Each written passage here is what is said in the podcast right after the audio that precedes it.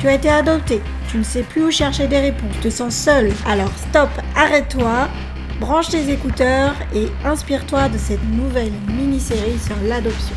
Est-ce que c'est mieux d'avoir des questions toute sa vie ou d'avoir une réponse, même si elle peut être un peu douloureuse pour pouvoir passer à une étape d'après?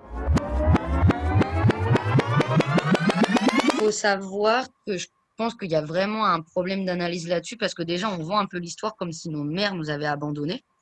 Euh, moi, je rejette en fait l'utilisation du terme abandon parce que je pense qu'il n'y a pas de. En fait, l'histoire de l'abandon, comme on le montre un petit peu dans les films à la télé, ça n'existe pas.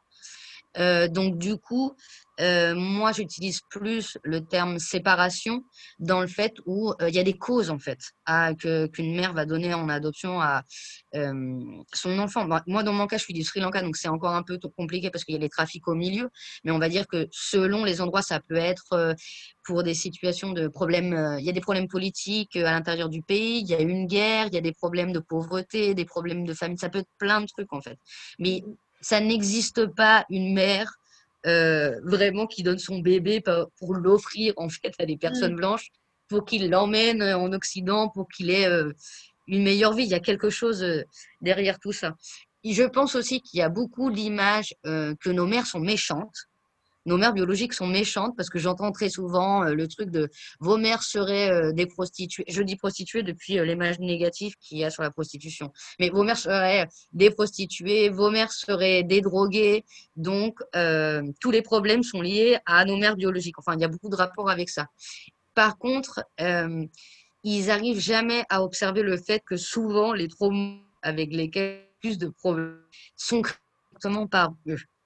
Et je pense que euh, cette analyse qu'ils ont vient du fait de mais on t'a déjà sauvé de ton pauvre monde sauvage en fait. Donc pourquoi est-ce que tu te plains en fait? Ça peut pas être nous en fait le problème au milieu de tout ça.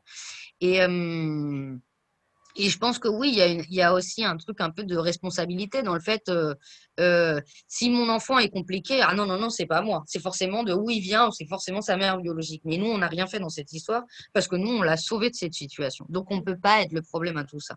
Je pense que c'est vachement lié à des trucs comme ça. Tout ça, c'est lié en fait à des problèmes de racisme au milieu et de la vision aussi qu'on a sur euh, le Sud global ou qu'on aurait en fait sur nos mères biologiques. Ou, je pense que c'est vraiment lié à à plein de choses qui, sont vraiment en relation avec ça.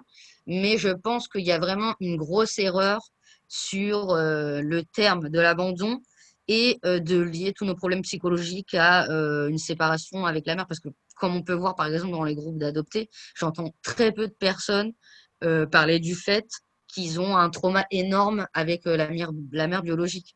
Euh, la, 90% des déclarations qu'on peut lire dans les groupes d'adoptés, euh, ils parlent de leurs parents adoptifs, quasiment tous. Donc, euh, du coup, bah, le problème n'est pas où est-ce qu'ils avaient pensé qu'il était. Mais je pense que c'est vraiment lié à des choses qui sont en rapport avec ça. Tu as aimé cet épisode? Tu ne seras sûrement pas la seule personne. Car savais-tu qu'au Québec, une personne sur sept serait concernée par l'adoption? Alors, on n'hésite plus et on partage. Un grand merci d'avance et à très vite